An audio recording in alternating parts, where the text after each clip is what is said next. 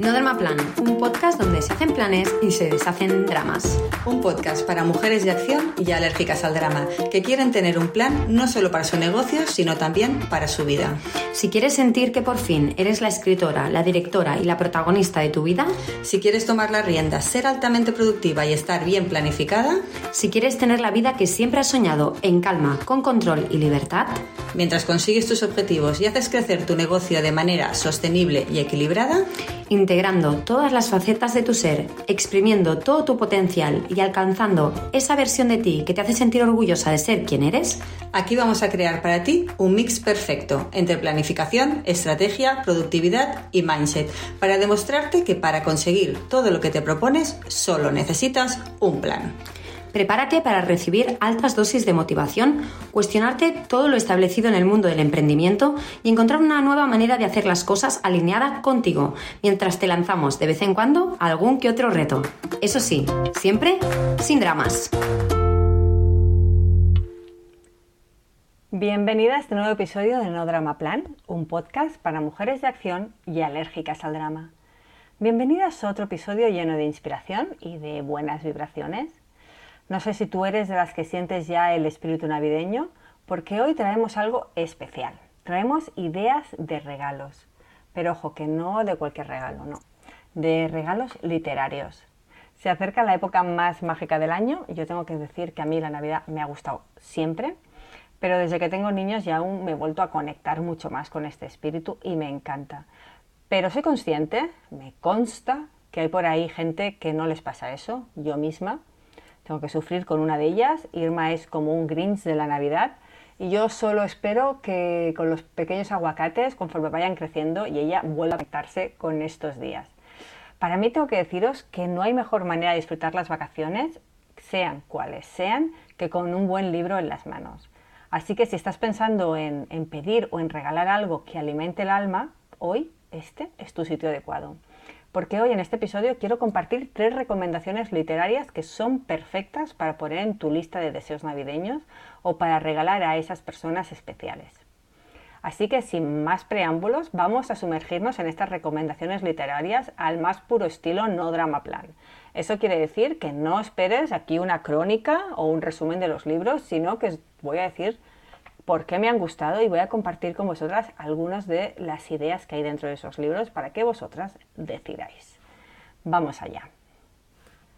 El primero del que quiero hablaros se llama Indomable de Glennon Doyle.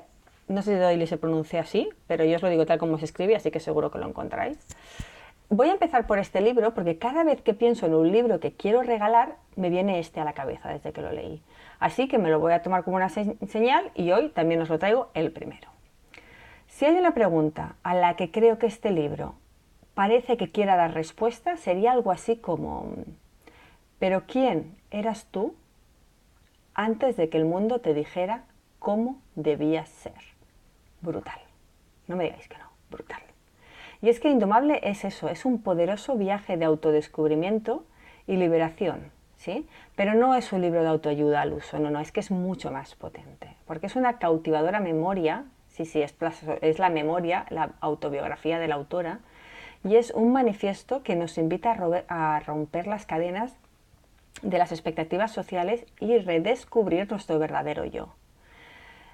Con una sinceridad brutal y, con increíbles reflexiones, la autora nos va destrozando todos los deberíamos y los se supone que que durante mucho tiempo han ido rigiendo nuestras vidas, ¿vale? Y nos van invitando a confiar en nuestros propios instintos y deseos.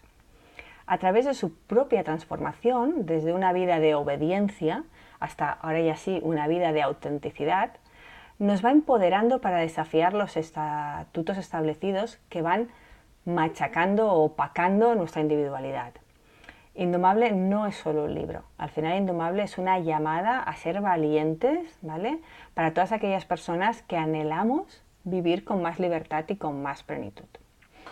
Y no, como te he dicho, no te voy a, explicar el libro en sí, sino lo que he elegido hoy para compartir contigo son tres, tres párrafos que, a lo largo del libro, ¿vale?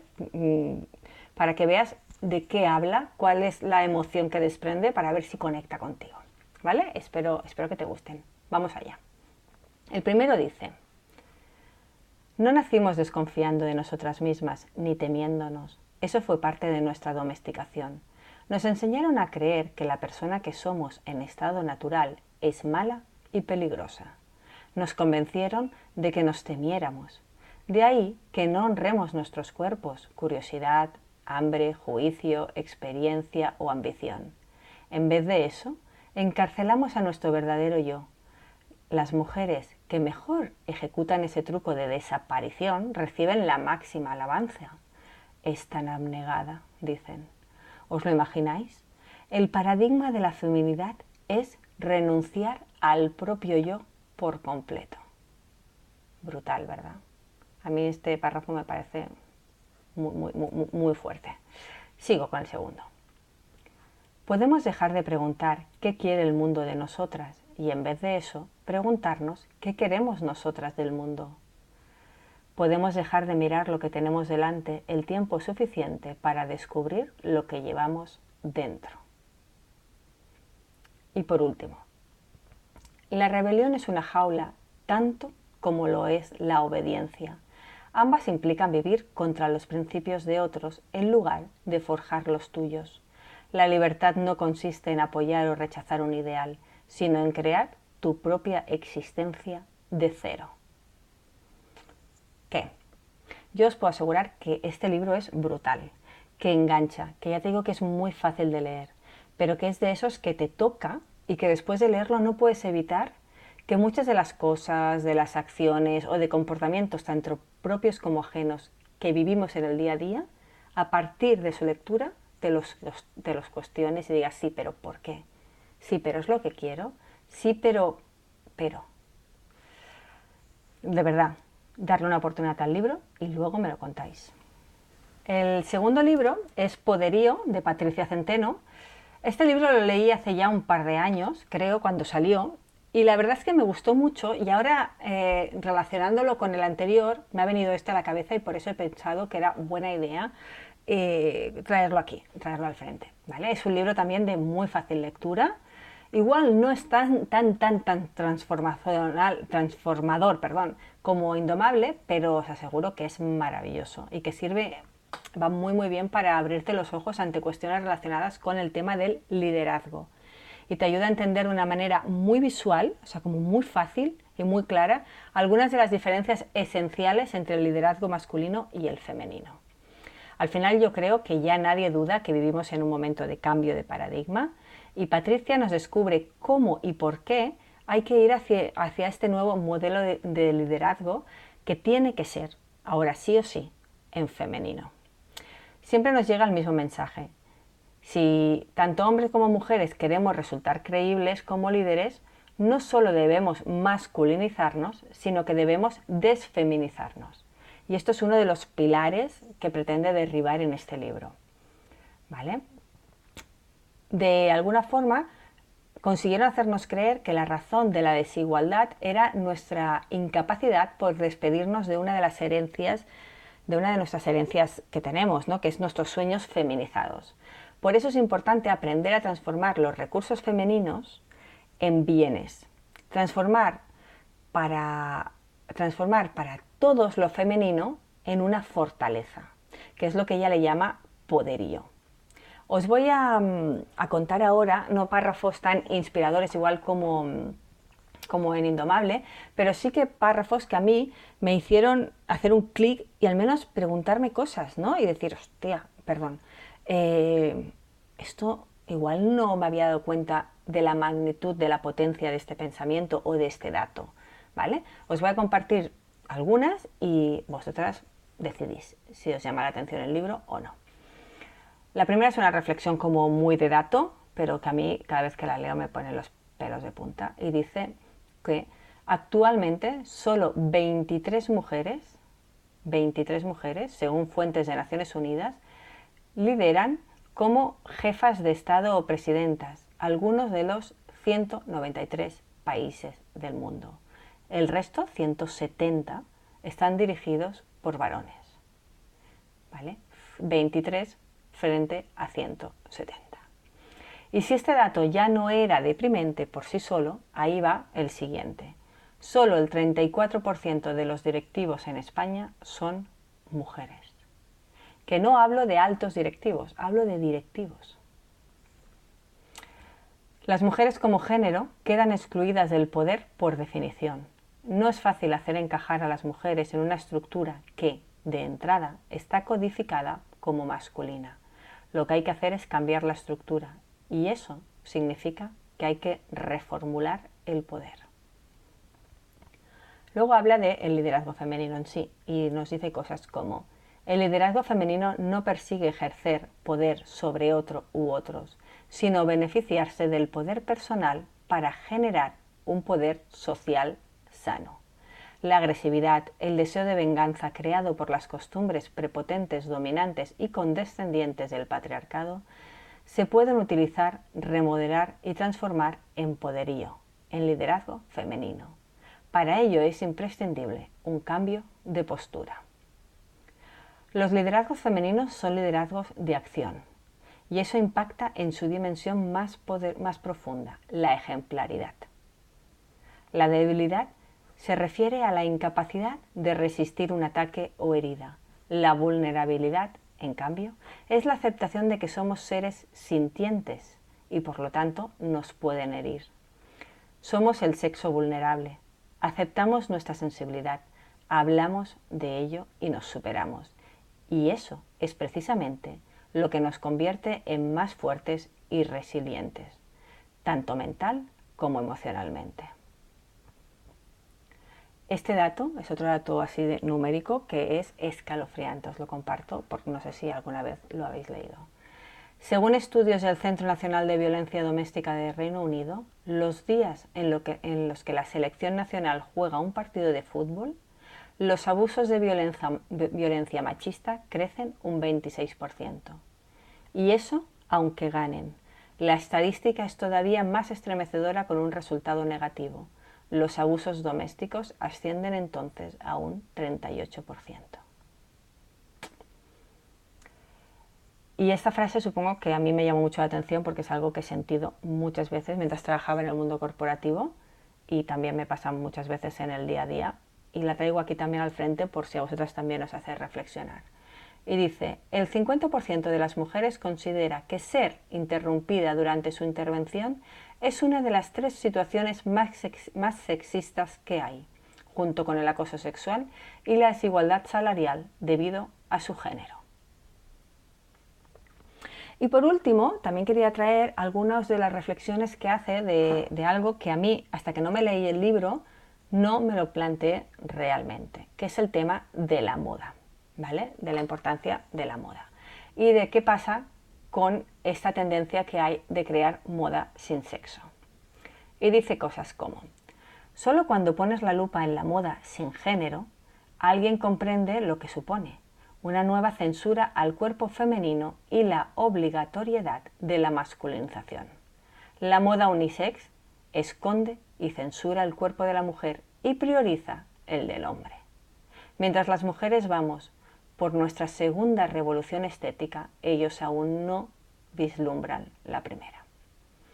Patricia toca muchos temas, pero no quiero hoy desvelaroslos todos porque quiero que los vayáis descubriendo y que disfrutéis mientras leéis el libro, porque os aseguro que no es un libro que te va a dejar indiferente, sino que es un libro que muchas veces conforme vas leyendo te vas encontrando con la boca abierta, flipando con la información que te va dejando. Leerlo y si os gusta o no os gusta, pero cualquier cosa, si lo leéis, luego me contáis. Y por último, traigo un libro que es de este año, ¿vale? Que ya las que nos seguís, seguro que alguna vez nos habréis visto que, hablamos de él, porque hacemos referencia últimamente bastante a él, porque es un libro que a mí me ha flipado de nuevo su libro de fácil lectura, ¿vale? Este libro eh, se llama Sorprende a tu mente y es de Ana Ibáñez. Y mm, es un libro que te digo que es de fácil lectura y que teniendo en cuenta que es neurociencia, es la, la verdad es que se agradece que sea tan fácil de entender. Al final, desde respirar, pasando por comer o dormir, hasta la capacidad de pensar, de razonar, de, la, de enamorarnos o de discutir con alguien, todo pasa por el control cerebral. Nuestro cerebro define quiénes somos y qué potencial tenemos. Y entrenarlo, o saber entrenarlo para sacarle el máximo partido, es brutal. Y saber cómo hacerlo nos da unas herramientas que cambian el 100% de nuestra vida. ¿Vale? En este libro, Ana Ibáñez repasa los problemas que más a menudo ocupan a nuestro cerebro y que le impiden dar lo mejor de sí. El estrés, la inseguridad, la ansiedad, el insomnio, la falta de concentración o el descontrol de nuestras emociones, ¿vale? Eh, que parece que, que, nos pueden vencer siempre, ¿vale? Pues no, cuando lees el libro te das cuenta que a través de, todos los tips, consejos y explicaciones que te dan para que entiendas por qué funcionamos así, tú puedes ejercitar la mente y puedes superar todos esos obstáculos. A mí de verdad que, me alucina este libro, porque cuando tú entiendes que tú puedes controlar a tu cerebro y que si lo entrenas y sabes cómo hacerlo, descubrirás que tienes un montón de posibilidades de vivir tu vida de una manera muy diferente, la verdad es que es imposible que te quedes indiferente. Ana, Ana Ibáñez, os pongo un poquito en contexto quién es ella. Ana Ibáñez es ingeniera superior química, ella es ex nadadora de alto rendimiento y tiene unos centros de neurociencia de entrenamiento cerebral, cerebral en Madrid y en Barcelona que se llama Mind Studios. ¿vale? Eh, ella dice que, que nuestro cerebro funciona con un equilibrio entre el deber y el placer, entre el amor y el miedo, entre el trabajo y el descanso, y que si queremos que nuestro cerebro cambie y mejore, lo primero que necesitamos es ilusionarlo y convencerlo de que este cambio es bueno para él. Ana entrena a deportistas de élite y a altos directivos, o sea que sabe realmente lo que es trabajar eh, con un cerebro con mucha presión y poderlo modelar y llevarlo a la calma y al disfrute. Así que os voy a dar algunas frasecitas, algunos tips de algunas de las cosas de las que habla en el libro. Ya os digo que es una pincelada, ¿vale? Pero así os hacéis una idea un poco de por dónde va una de las cosas que más me, llamó la atención es que de los primeros conceptos que abre en el libro es la idea de que al final somos energía nosotros, ¿vale? Que somos básicamente aire, agua y energía. Y la energía es la que decide cómo se nos ordena y que, cómo vamos a ser nosotros, ¿vale? Podemos decir que somos seres energéticos. Ella dice que a mí me gusta también llamarnos seres vibrantes porque estamos formados por átomos y electrones que no paran quietos, vibran todo el tiempo. Nuestro cerebro es el generador de pensamientos y los pensamientos son literalmente paquetes de energía. Esto es brutal, porque cuando entiendes que tu pensamiento es energía y que la energía la puedes controlar, moderar y puedes trabajar con ella, quiere decir que tú puedes trabajar con tus pensamientos. ¿Vale? Ella dice cosas como, no solo nuestros pensamientos cambian nuestro nivel energético, sino que nuestro nivel energético también determina qué tipo de, pensamientos tenemos. Para generar pensamientos positivos necesitas más energía que para generar pensamientos negativos. Nuestro cerebro no genera la energía por sí solo, sino que lo consigue con la ayuda, y atención porque esto es brutal, de un órgano central de nuestro cuerpo, el corazón. El cerebro y el corazón trabajan juntos para transformar tu energía en energía vital. Eres la energía de tu corazón. Es brutal porque cuando lees el libro descubres que el corazón genera un porcentaje mucho más alto de energía que el cerebro. Luego habla también de las emociones, ¿vale? Y dice cosas como, de todas las emociones, las que movilizan más energía en nuestro corazón son el amor y el miedo, en este orden. El amor es la emoción que más campos electromagnéticos mueve en nuestro interior, lo que es lo mismo que decir que el amor es la emoción que genera más energía a nuestro alrededor. El amor transforma cualquier tipo de energía en energía vital positiva. Amarse a uno mismo es el acto egoísta más generoso que puedes hacer por los demás. Cuando nos amamos a nosotros mismos y extendemos este amor hacia los otros, nuestro corazón y nuestro cerebro empiezan a crear campos magnéticos parecidos a los de estas personas a las que tenemos alrededor. Y esto se llama sincronización. Tu cerebro te escucha todo el tiempo Importa y mucho lo que le dices. En función de lo que te dices, tu cerebro decide traerte una u otra memoria emocional. Por eso es tan importante frases que muchas veces no, sabemos por qué las decimos, que las hemos escuchado tantas veces, de háblate bien, importa cómo te hablas, o sensaciones como cuando entras en una sala y hay ciertas personas y, dices, es que esta persona me chupa la energía o me aporta energía, ¿no? O me, o me recarga. Cuando entiendes que eres energía y que realmente esto pasa por intercambios energéticos, entiendes que realmente tiene una base científica. Y entiendes por qué pasan estas cosas. Es que a mí me parece brutal. Luego dice otra mm, frase que tengo por aquí que decía, no te sientas mal si la psicología positiva, el hablarte bien, el mirar tus fortalezas y buenos momentos, no evita que afloren en ti emociones incómodas que te gustaría evitar solo controlamos una pequeña parte de las emociones que nos sobrevienen. Esto también me parece maravilloso porque derriba esa creencia siempre de, culpabilidad, de si no consigues estar bien es porque no te esfuerzas suficiente, si no consigues es porque no lo haces suficiente. Tenemos que entender qué porcentaje tenemos en el control de todo eso, ¿no? ¿Cómo podemos controlar esas emociones? ¿Hasta hasta dónde podemos llegar? Y hasta que no entiendes de dónde salen las emociones, no puedes entender hasta qué parte puedes incidir en ellas. O, por ejemplo, también me pareció súper interesante el tema de cómo impactan las posturas corporales. ¿no? Las posturas corporales, dice Ana, generan emociones. Por ejemplo, adoptando la postura corporal de la tristeza, hombros y ojos caídos, cabeza baja, mueca de tristeza, y moviéndote con energía de tristeza, movimientos lentos, habla lenta, voz apagada. Si haces esto, si replicas corporalmente estas estas características, aunque estés contento, verás que empiezas a fabricar tristeza y te empiezas a encontrar triste. Y al revés, pues también pasa. Y me parece flipante. Tu cerebro consciente genera emociones cuando le haces ir a recuerdos y pensamientos concretos y tu cuerpo lo hace a través del cambio de postura, del patrón de respiración y de la información que le das a través de los sentidos. Esto es flipante también, ¿no? El, sentido de la potencia que tú tienes y de las herramientas que tienes para cambiar tus emociones, para generar emociones a través de las posturas, de la respiración y de los anclajes, o sea, a qué información vas a remitir al cerebro. Y en relación a estas tres cosas, tú puedes cambiar las emociones que tienes, el cómo te sientes. Brutal.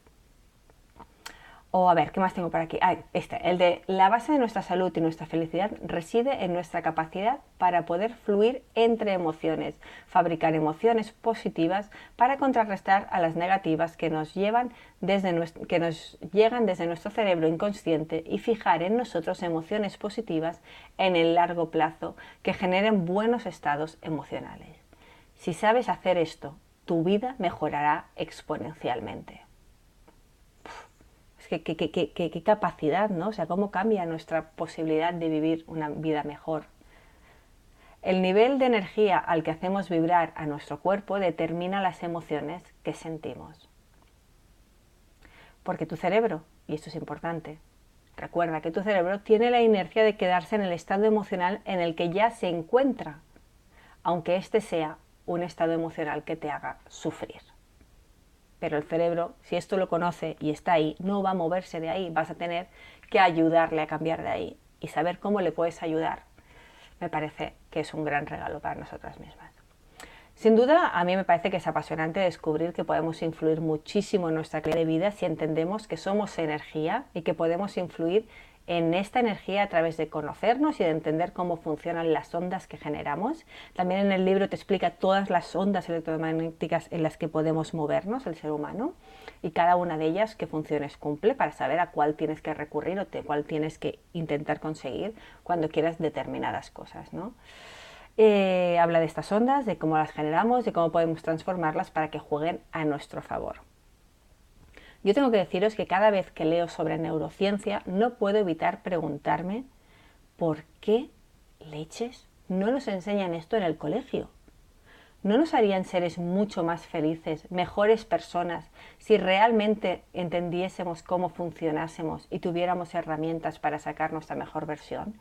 ¿No podríamos ser una sociedad muchísimo mejor, muchísimo más empática si nos entendiésemos a nosotros mismos porque entenderíamos mejor al otro? No sé, a mí cada vez que me viene esta pregunta solo me viene una respuesta y es piensa mal y acertarás y sinceramente me da mucha pena. Pero por otro lado pienso que está en nuestras manos, que el conocimiento está allí, que hay libros como este maravilloso de Sorprende tu mente de Ana Ibáñez que nos ayuda a descubrir cómo podemos vivir diferente y que, aunque no está fácil, hay una esperanza.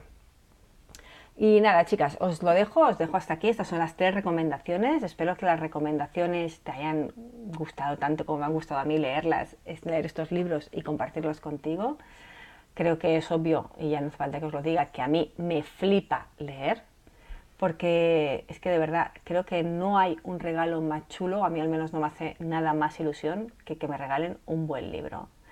La lectura no solo alimenta la mente, también alimenta el alma, obviamente, y también te da rienda suelta a la creatividad, expande tu mente y te lleva a sitios que ni tú te imaginas.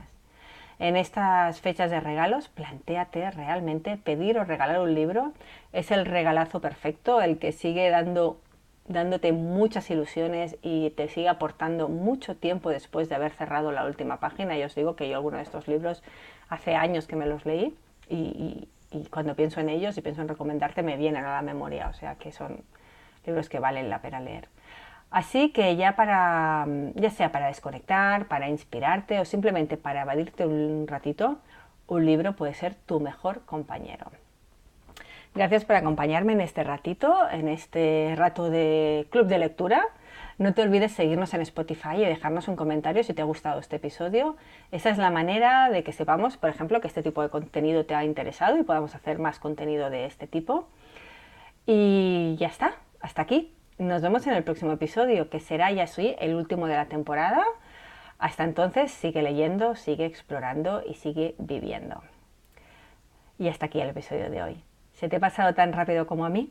Desde aquí te felicito por haberte dedicado este tiempo y por haber apostado por dejar atrás el drama para pasar a la acción como la mujer que eres, creativa, independiente y consciente de tu potencial y capacidades.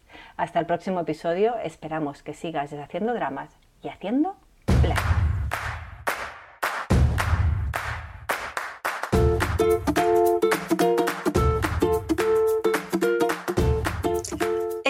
Una cosita más, si lo que quieres es tener en tus manos el truco de toda mujer productiva, dejar de ir como pollo sin cabeza, ser capaz de ponerte objetivos y organizarte para conseguirlos y, quizá más importante aún, planificar tu día de manera eficiente, clara y simple, tienes que descargarte gratis ahora mismo el planificador, nuestro recurso gratuito para que consigas materializar todo lo que te propones.